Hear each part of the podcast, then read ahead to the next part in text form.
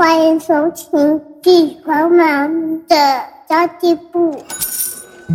即便是忙碌的职业妈咪，一样能够打造出幸福的家。从育儿、财务知识到自我成长，我们都要样样精通。我是精算妈咪 Sandy Two，我会在这里透过自己自身经验的分享，以及访谈各个领域的专家达人，让你跟我一起打造属于我们自己的理想生活。本集节目经费来自于行政院环境保护署。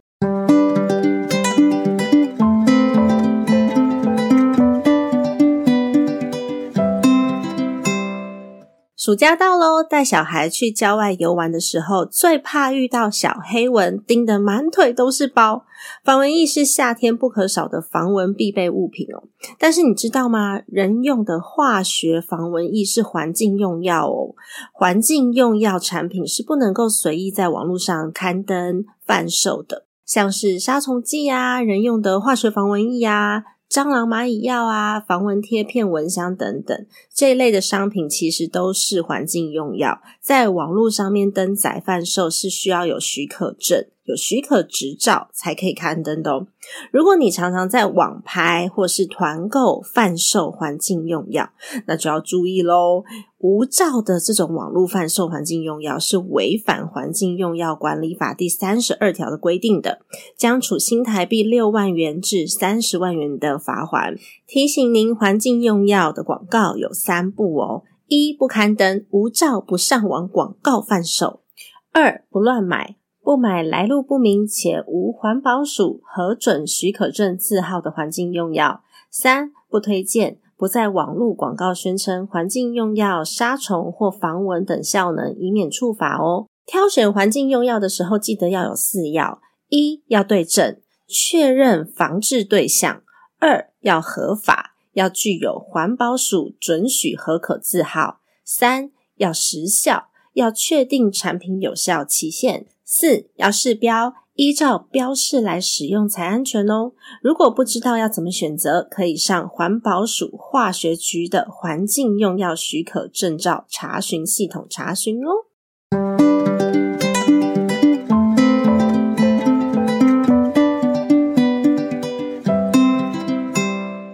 大家好，我是陪你精算生活、创造理想人生的 Sandy Two。今天采访的这位来宾哦，我觉得非常非常的特别，请大家一定要重复的听这一集，因为它可以开创你非常多的视野哦。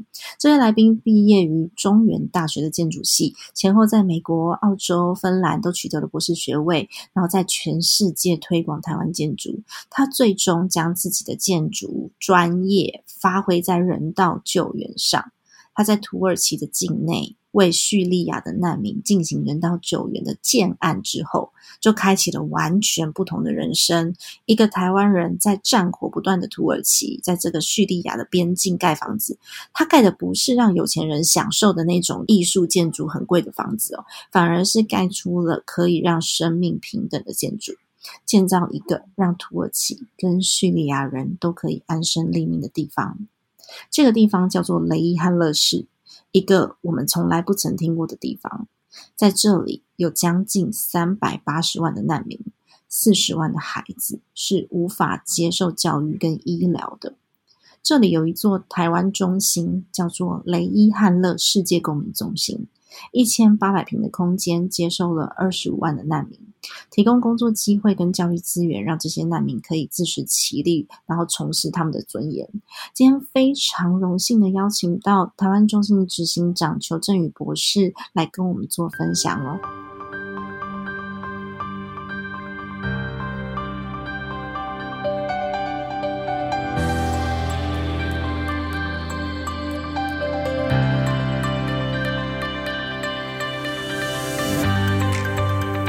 Hello，欢迎球，跟大家打打招呼吧。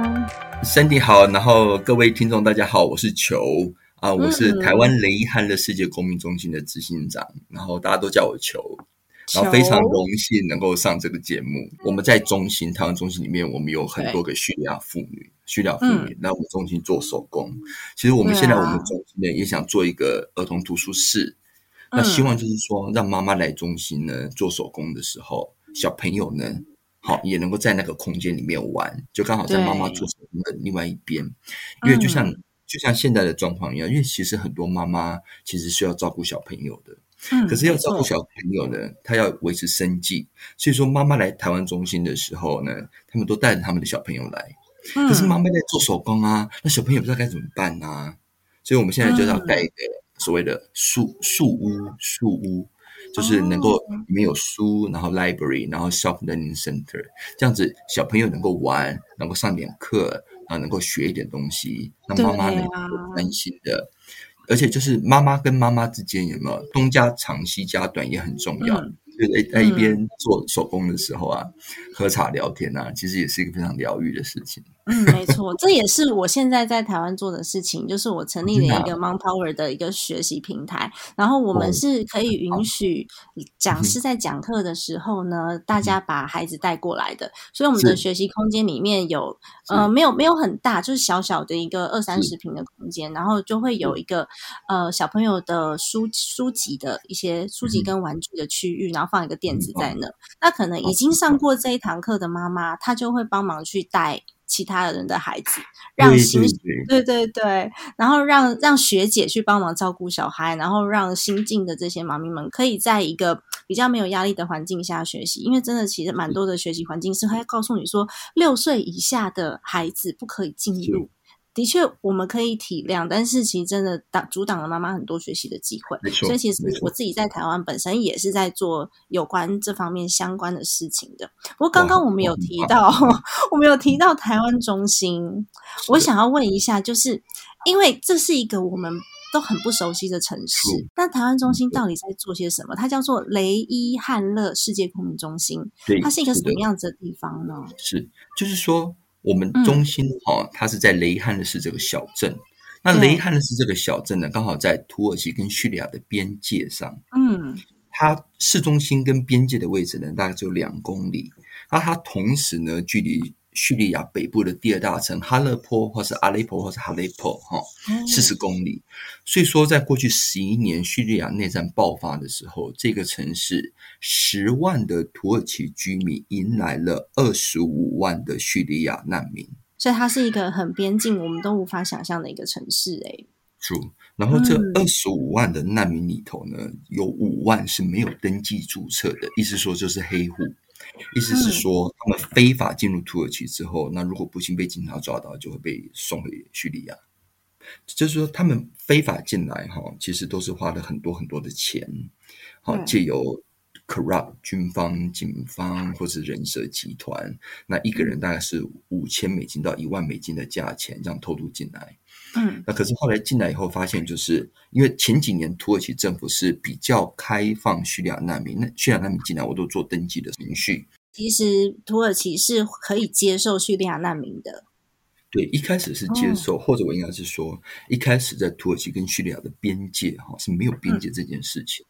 所以说，当叙利亚内战爆发的时候呢，大量的难民涌入土耳其，大概四百万难民，因为土耳其政府根本没有。边界围墙就进来了，嗯，那你进来以后四百万，其实你也不能把他们赶走嘛，所以说就就地安置。所以说一开始的时候是开放让叙利亚人去做登记的动作，可是后来实在是太多人进来了，包含恐怖主义分子。哦，在二零一三年的时候，嗯，雷汉的是就两起的自杀炸弹攻击，哇，一颗呢把市政府的立面都炸掉了，另外一颗呢是。在他们的商业中心引爆，然后瞬间夺走五十二条人命。所以说，后来土耳其觉得这样实在是不行，把边界围墙给盖起来，八百公里的边界围墙都盖好。可是还是有难民不断的用非法的方式进来。那现在非法方式进来的难民，土耳其政府就不让他们登记，变成黑户。嗯，那他们在这边其实很难生存呢。对，非常难生存，非常非常难生存，因为他们不能够往前走。为什么呢？因为他们是黑户嘛。嗯，那黑户的话是抓到就送你回去。那现在土耳其政府它更加严格，哪怕是有登记的叙利亚难民，你都不可以离开你所登记的那一个省。哇！你只要离开那个省，我就送你回去。嗯。所以其实我们前阵子哈，我们有一个 weaving master，就是专门做教妇女编织的一个 master，一个大师，是一个叫 Fatima 的一位女士，她大概五十多岁。因为刚好我们这这一段期间是宰生节，哈，这一周是宰生节，她就说求我去 Istanbul。我说你干嘛去 Istanbul？她说她要去 Istanbul 看她的儿子。可是我说 Fatima，因为你是有所谓的登记的这个叙利亚人的身份，可是。土耳其政府是不让你去伊斯坦布尔的，你只能留在哈泰省。嗯，他说：“我已经安排好了，我已经跟那个所谓的专门的叙利亚的司机，然后是一种地下管道，然后呢，他们也会走小路的方式躲避警察的检检查，然后呢，一路走，开车开大概二十个小时到伊斯坦布尔。我说：“那你干嘛要去伊斯坦布呢？”因为他说他跟他儿子三年没有见面。嗯，那他为儿子为什么在伊斯坦布尔呢？因为年轻的男性叙利亚人，他们都知道雷汉的事是没有工作机会的，是没有希望的，就用各种偷渡的方式，好非法的方式去大城市打工。嗯，可是他们在大城市也没有办法登记吧？True，也没有办法登记，就是做黑工。那妈妈想念儿子啊。嗯，所以说妈妈说儿子不能回来，妈妈就说我跟你拼了，我去伊斯坦布尔。嗯，可是，在现在土耳其政府越来越严加控制，而且土耳其政府已经公布说，今年要送一百万叙利亚难民回去。你知道那是什么意思？意思说我收了四百万，我要收一百万人回去，可是回去没有工作机会，也没有办法生存，那就是谁违法叙利亚人，我就送你回去。嗯。那我就跟这个法庭来讲，如果你被抓到，你被送回去，你从此就跟你的家人天人永隔，嗯，再也回不来了。他当场就在中心里面老泪纵横这样子。嗯，那你说我们该怎么办？嗯哼。后来我就跟他讲，你给我一个月的时间，我让我们的社会企业美丽的母鸡 J J N G G Company。让你登记为我们公司正式的职员，嗯，等到你有 working permission 的时候，你就可以拿这个 permission 到 Istanbul 去见你儿子。哇，他本来真的大娘，他真的就明天就要冲了，你懂吗？就拼了，对，就拼了。我说还好你有跟我讲，还好我帮你挡下来，因为我真的不知道会发生什么事。你知道那样子的 service，这样子的 taxi service，你知道是他们怎么做吗？不知道一次几台车一起，最前面的车，然后呢，它都有无线对讲机，只要发现有警察，就叫他绕道，嗯，然后这样子一路躲警察躲去。但是我跟你讲，你无线对讲机，甚至你的 WhatsApp，其实警方都在监听。啊，对，那个应该很容易就被监听到，有讯号啊，只是就是抓不抓而已啦，太容易了。嗯，但是现在土耳其政府因为越来越 close，它这所谓的 immigration policy。就所谓的移民的这种国际难民的这种 policy，他要抓你实在是太容易的事情，而且不只是你要去，你还要回来耶，而且又在这样子的这个所谓的土耳其的宰生节这段假期里面，有多少的叙利亚难民想要非法的移动？宰生节是什么样子的一个节日啊？呃，就是说，根据回教的教义是说，当年真主阿拉下试探哈他的信徒。好，是不是忠诚？那后来他就派天子说，这个爸爸要把他的儿子做献祭。嗯，可是后来呢，爸爸真的决定要把他儿子献祭的时候呢，天子跟他讲，其实这只是一个试验。于是呢，他们就宰了一只羊，把这个羊分给大家。嗯，就有点像是回教的的新年，就说刚好这段期间呢是回教的新年，然后在。这一天呢，都要穿新衣服，而且就是要宰羊，而且把肉呢分给亲朋好友，大家一起分享。嗯，就像像是台湾的农历新年这样的概念。嗯，哇，我觉得没有亲眼见到，就会觉得说好像是电影里面走出来的一样。就像我觉得这几年，不管是国际上面发生的一些大事，例如说俄罗斯跟乌克兰的事件啊，还有前一阵子日本首相的事件，我就觉得我们没有接触到，真的非常难想象。然后刚刚就讲的这个整个环境，还有边界战火，对于我们在台湾的人是没有什么机会去接触到的。那就当初是怎么去接触到这个议题的？因为我当时哈，我七年前的时候开始在。土耳其的安卡拉，就是他的首都毕业肯大学，在学校担任所谓的 assistant professor，好助理教授，教建筑历史跟理论。嗯。那因为台湾政府过去在雷汉的时候已经盖了一个台北小学，那等到要盖第二间的时候呢，大使问我说：“哎，求你们帮个忙。”那我跟当时的郑大使哈正在想郑大使说，因为我不是建筑师，我是一个建筑史学家，我可以嗯介绍台湾最好的建筑师哈来帮大家。嗯，可是后来台湾的建筑师说：“求您又没有设计费，这么对远，而且机能又不太确定，嗯这么危险，所以说呢不方便。那土耳其的建筑师呢，就是我在我学校就很多土耳其建筑师嘛，他说对：“求你去哈、一定死。地方嗯政治、地方派系，而且也有自杀炸弹，而且呢还有难民危机，对，怎么可能盖得出来？就算你死，你也盖不出来。嗯。那为什么当时台湾会在那边有一所小学？是因为台湾政府觉得说叙利亚国际难民问题哈，它不只是土耳其的责任，因为土耳其到今天为止，他们收了四百万的难民，台湾政府也觉得这是全世界的责任，所以说台湾政府呢也觉得说好，那我们出一点钱，然后帮忙盖小学，然后因为小学盖好之后呢。小学生哈，就是叙利亚人去了学校上课，就不容易被恐怖主义所吸收。哦因为被恐怖主义吸收之后呢，很快他们就会变成恐怖分子。嗯那一旦他们变成恐怖分子的时候，那就不是土耳其的问题，那就全世界的问题全。世界的问题了。那当然，森迪，我要跟你讲，就前几年哈，前几年在土耳其政府比较开放，让很多国际的资金来土耳其成立 NGO 的时候，其实嗯所有的恐怖主义在土耳其都就地合法化了。啊，合法化 ISIS ISIS 在土耳其也有医院，也有学校，也有基金会。哇，所以说，土耳其政府发现，当没有管制这个所谓的 NGO association 或者基金会的时候，所有恐怖主义就地合法化。那当然，嗯现在土耳其政府就加强管制，嗯除了严加掌控所有的 NGO 之外，不干净的 NGO、恐怖主义的 NGO，该杀的、该关的、该抓的都抓了。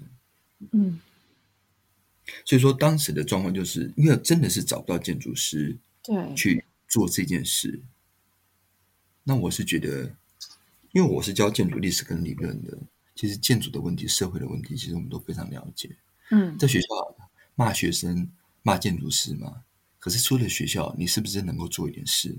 嗯所以我就跟我自己讲，做哈是一定会失败了，因为这件事这么难。对，但是不做呢，这辈子一定会后悔。嗯，那不如就做一次好了，真的就就做一次试试看哇，但是其实做一次。其实那边的环境啊、资源啊，资源不是很足够，然后环境大环境又不好，然后还有文化差异，这些政治不确定，又恐怖攻击，你要怎么筹备这个台湾中心啊？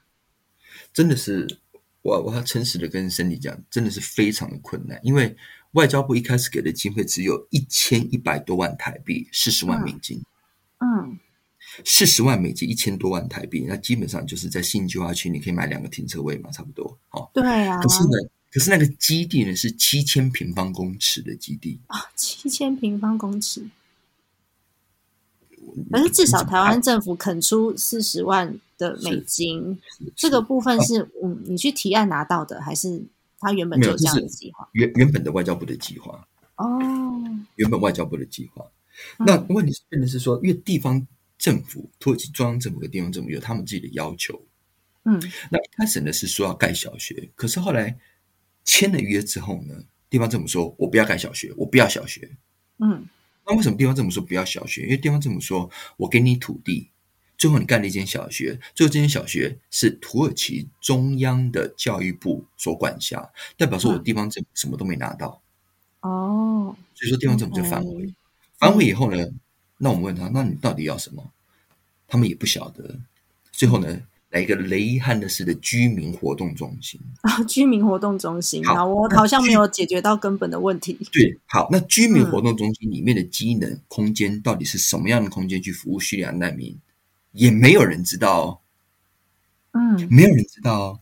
就是我们专业所谓的 architecture programming，就是建筑机能的设定，没有人知道。没有，所以盖出来不知道是要做什么的。对，不知道干嘛，就是连里面的机能是什么也不晓得。然后最后呢，是盖完之后谁来经营管理？所谓的 management plan，嗯，双边也不知都没有道，也不晓得。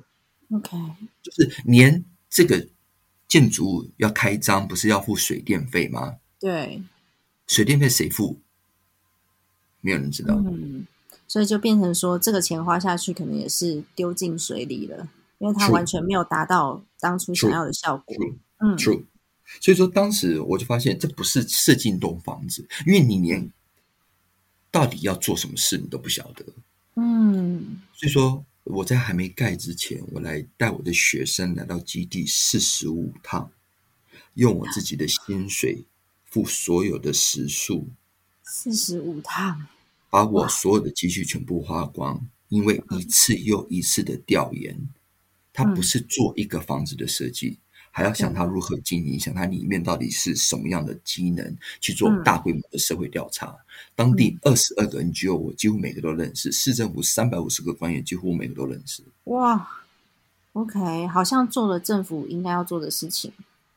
就是说，其实今天在台北市哈、就像台北市政府不是干了很多社会住宅嘛，对不对？对，其实连台北市政府去盖社会住宅，它的住宅的机能的确定，其实都是非常薄弱的。嗯这是几乎是所有公部门、所有国家去做公共工程的时候、a r c h i t e c t u r e programming 非常薄弱，因为没有人知道到底要干什么，以及应该要干什么。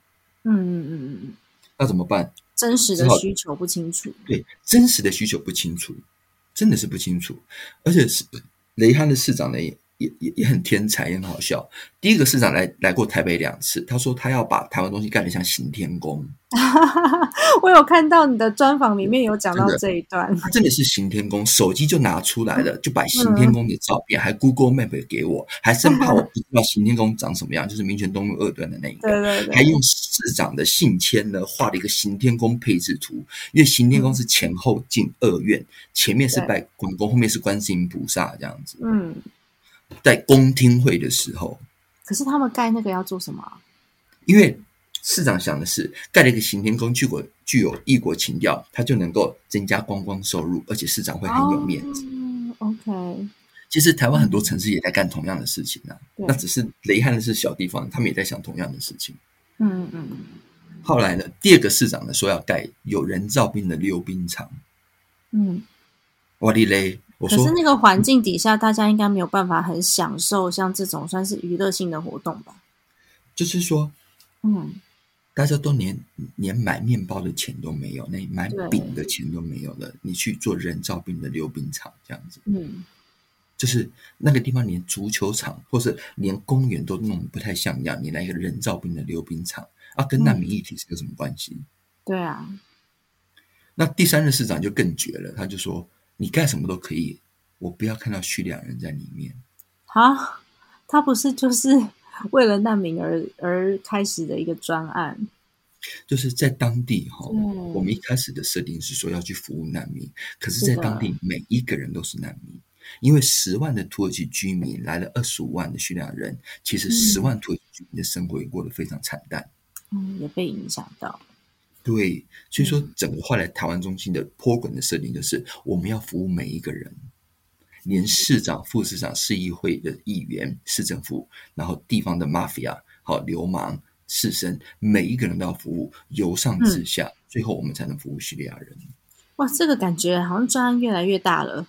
对，而且那个嗯坑哦，就是越来越大。对本来我是想说做做设计就好，对不对？不收设计费，当做自工，嗯对不对？就没想到带学生去调研。嗯我们第一次去调研的时候，刚好库德族在边界射火箭射了遗憾的是，三个月射了一百多枚火箭。天哪，好危险哦！你知道那个火箭哈，因为当地都是用所谓的叫 gas concrete block，就是所谓的空心砖。空心砖其实是一个很强的结构体，火箭的碎片会穿过砖墙，然后变成碎片，然后杀伤人。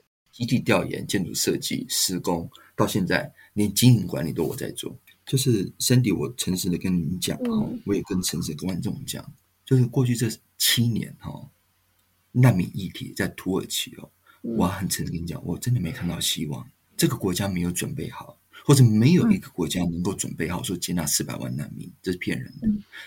没有一个国家能够有这个能力，这是，土耳其的问题。嗯另外一个就是很多人都在帮忙，UN 也花了很多钱，世卫也花了很多钱，EU 也花了很多钱，可是很多钱、我很诚跟你讲都浪费了，啊，没有想清楚。地方贪腐，对啊，嗯。而且本身 program 就不对，以及呢中间层层剥削，其实都没有做出来。嗯。你知道我之前跟 UNHCR 就是联合国难民署的 representative，就是在土耳其最高代表，在他办公室跟他见面，一个法国人，他说：“求我们 UNHCR 在土耳其做了六年做妇女培力培力产业，嗯这六年没有一个案子成功的。嗯”我说：“我知道啊，我看到所有 NGO 都在做乐色啊，都在教妇女做一些乐色啊，然后都浪漫的以为这些乐色可以卖，可以赚钱。”嗯那我就跟那些 NGO 讲，你们做的都是垃圾。NGO 说，对啊，我们也都知道，而且我们都做一样的垃圾。我就问他们说，那干嘛你们还做？NGO 说，因为如果我们不做，我们明年就拿不到 UNHCR 的钱，所以说即使垃圾我们是要做，所以其实大家都知道这个方向不对，都在骗。没有没有更好的方式，是吗？对，所以说 UNHCR 的 representative 他说：“求你是我少数唯一看到这一两个在土耳其 NGO 真的能够把产品做出来，而且能够全世界卖的，嗯，我真的没看过一个成功的。”真的，因为其实我觉得 NGO 的组织不不管是不是难民议题啊，大家都不知道如何去协助他们，去贴近市场的需求。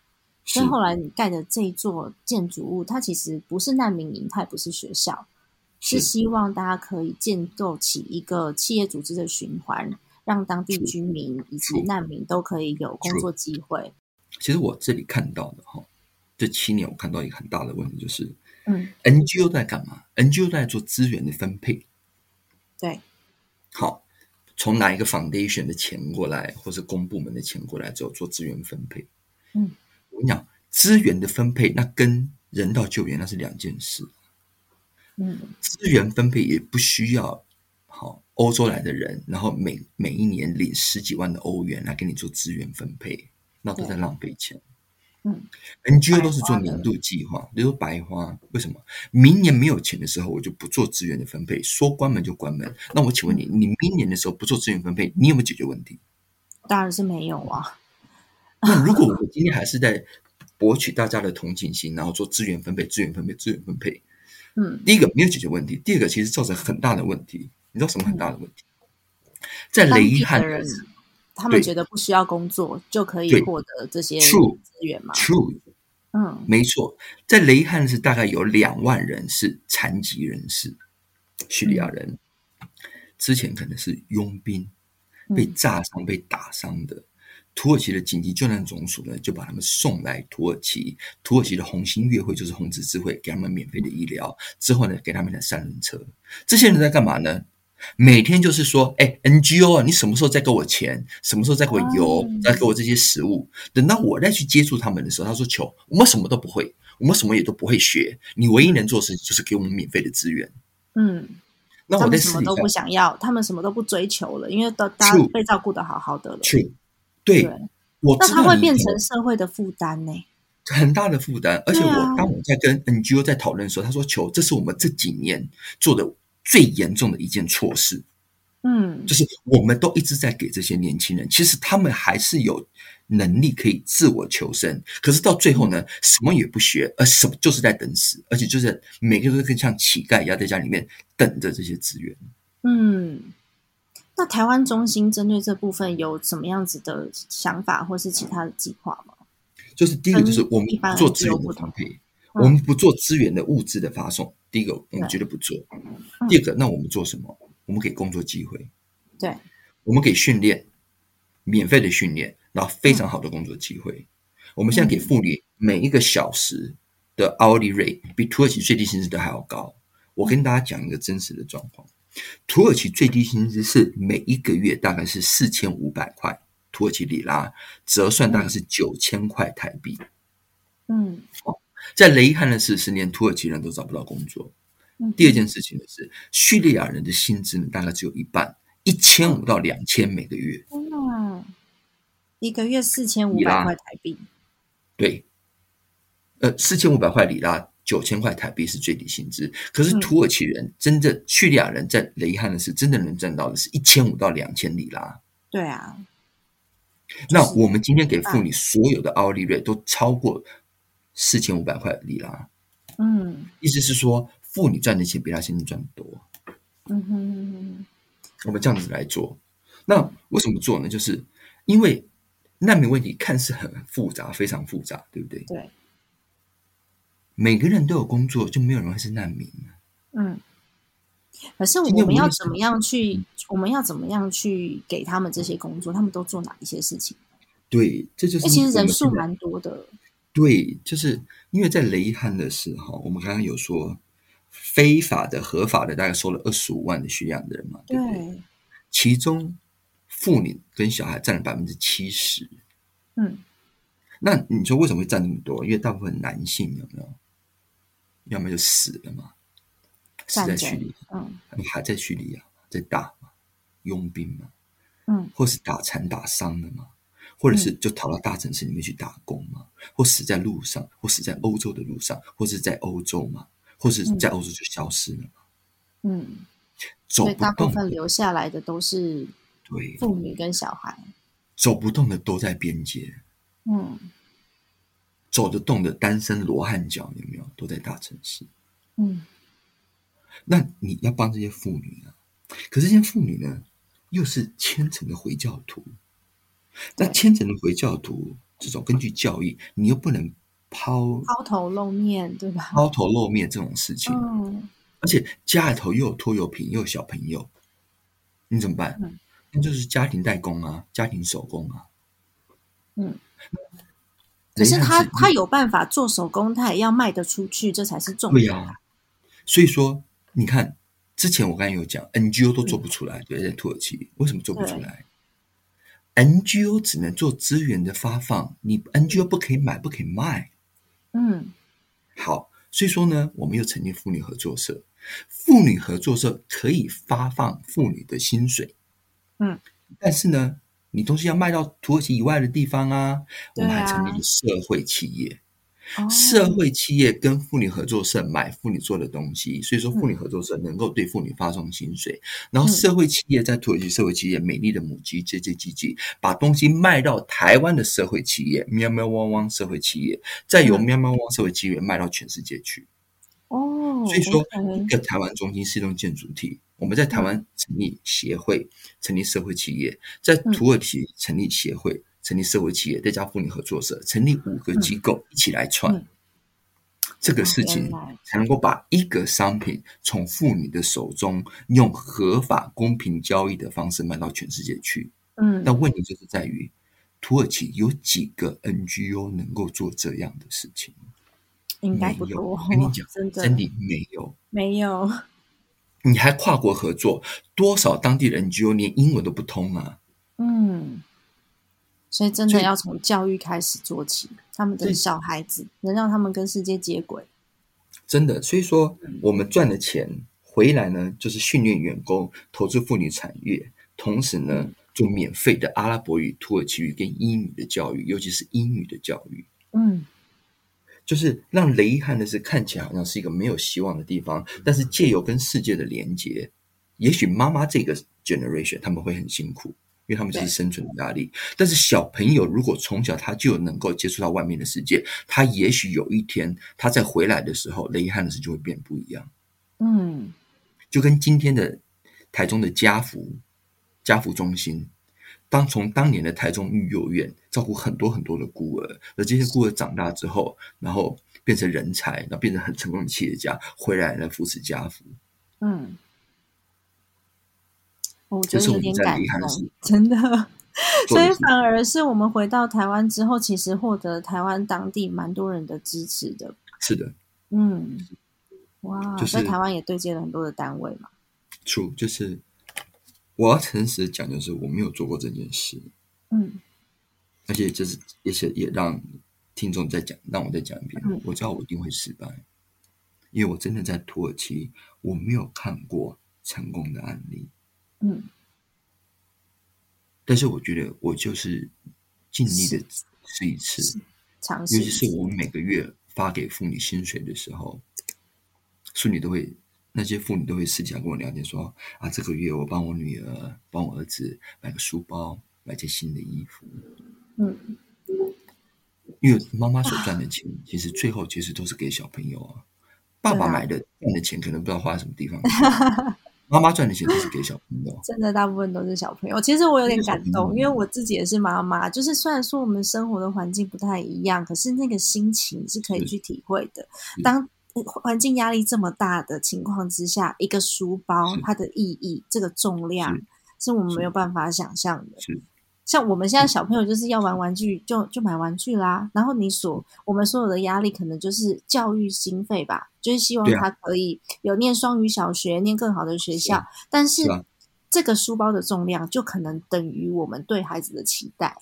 是啊，嗯，土耳其因为物价哈飙涨嘛，里拉嗯大跌，你知道，你也买一个笔记本啊，笔记本二十五块里拉，对嗯。很多家庭来讲是没有办法接受的事情，他没有办法承担让儿子女儿去买个笔记本放到他的书包里头，哦天哪，二十五块里拉，对不起，他不可以，嗯。因为因为六块钱里拉，他可以买到四张饼，那可以是一家人的晚餐，那是嗯六块里拉，他没有办法花二十五块里拉，牺牲两天或三天的晚餐去帮儿子女儿去买个笔记本，而且你知道，在雷汉的是，好国中教育，对不对？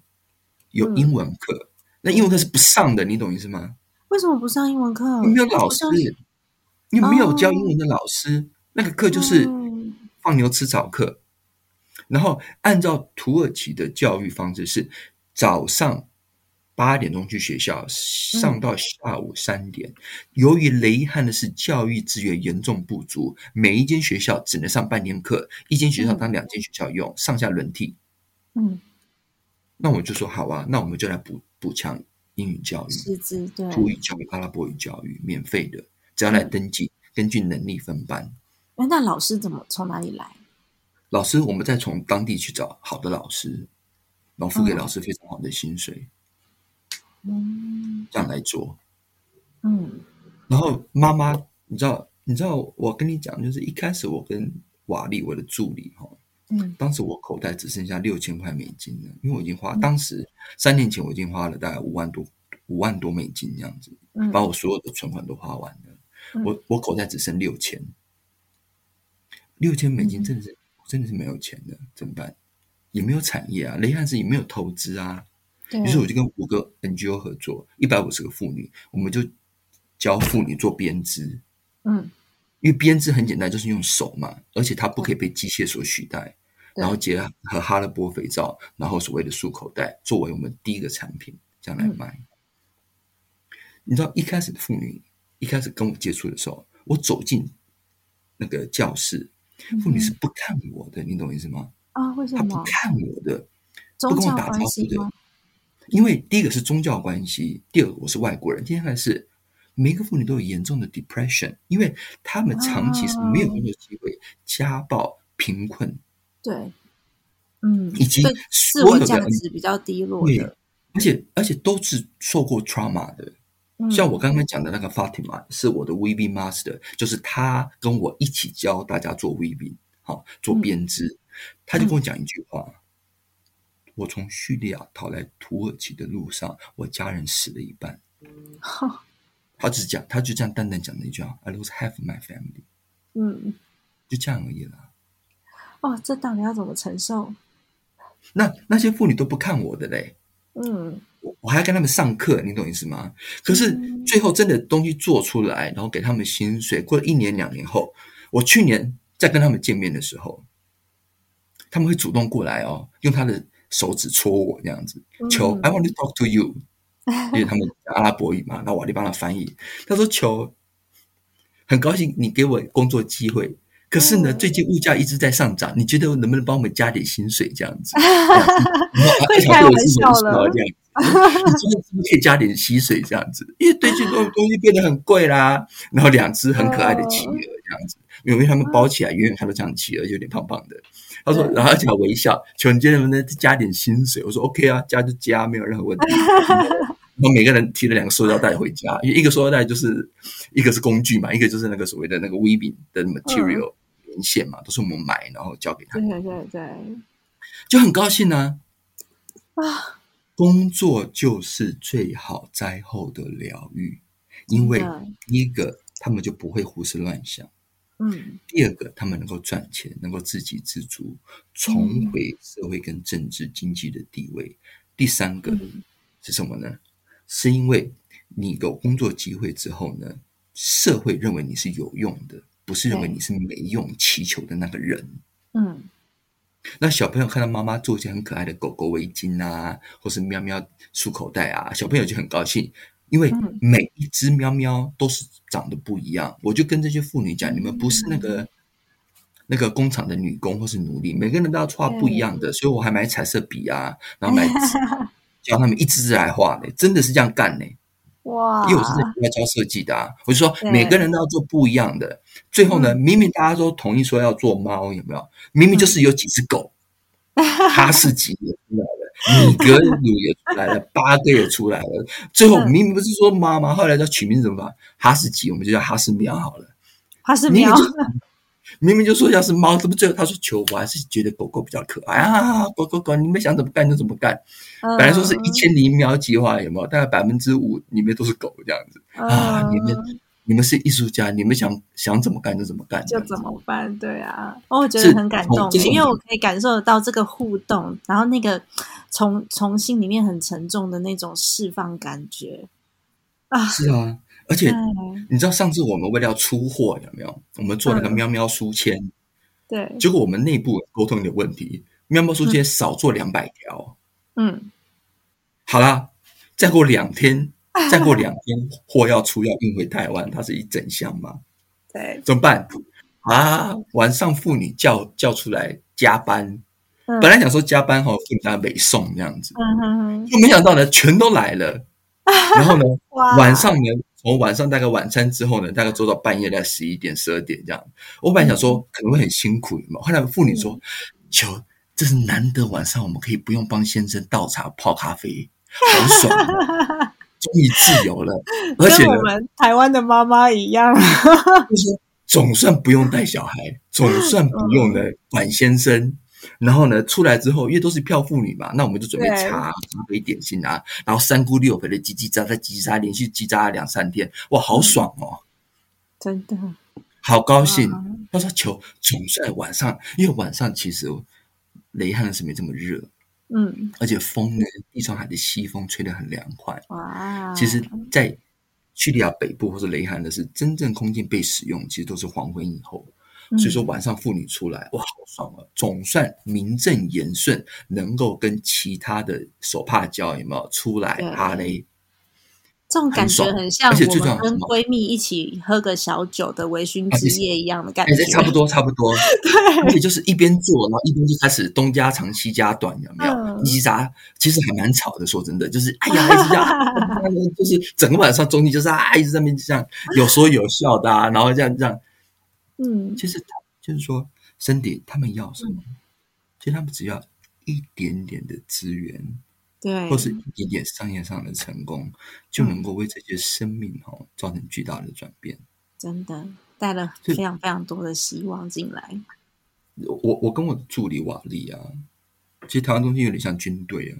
嗯，我是早上大概六点七点起床啊，瓦力大概是八点四十五分起床，九点开始上班这样。我们都是上班到十二点一点这样。嗯，我就跟瓦力讲说，哦，你这样也很辛苦哈、哦，而且可能也蛮痛苦的，因为处理我们要处理很多复杂的政治问题等等。对他，就回我一句：“我们今天辛苦啊，我们一两个人，可是能够换到十倍、一百倍的家庭能够幸福快乐，这个交易实在是太值得了。嗯，真的，就是我过去这七年生地，我是自工，嗯同时我把我所有的积蓄全部拿出来，嗯到现在我辞去了我在毕业肯大学的终身教职，嗯，放弃我在毕业肯的薪水，他甚至可能比欧洲的薪水都还要高。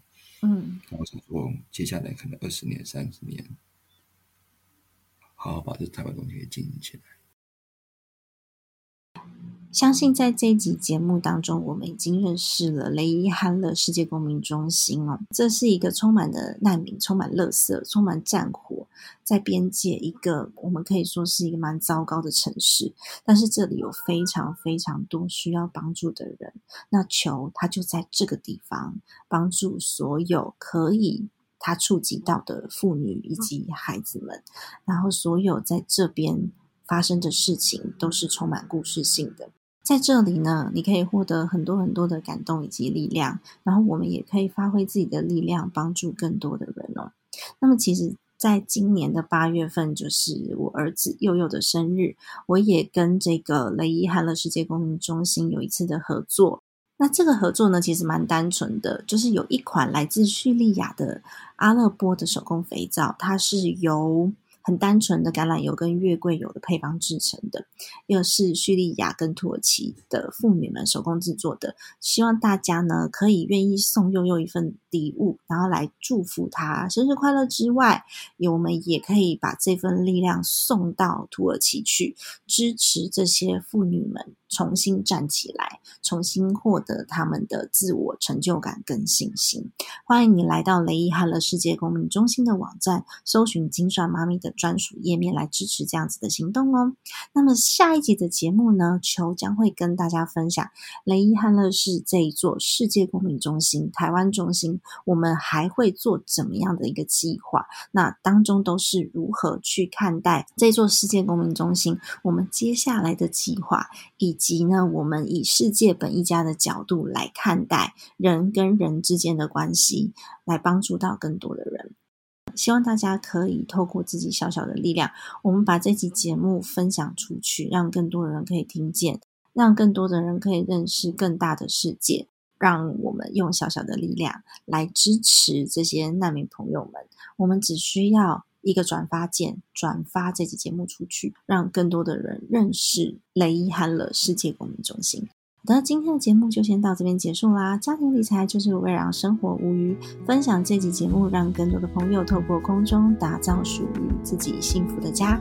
那也透过分享这集节目呢，我们这一次呢也可以打造属于别人幸福的家。我们帮助这个全世界所有的妇女，能帮一个是一个，打造大家幸福的家。我们下一集再见，拜拜。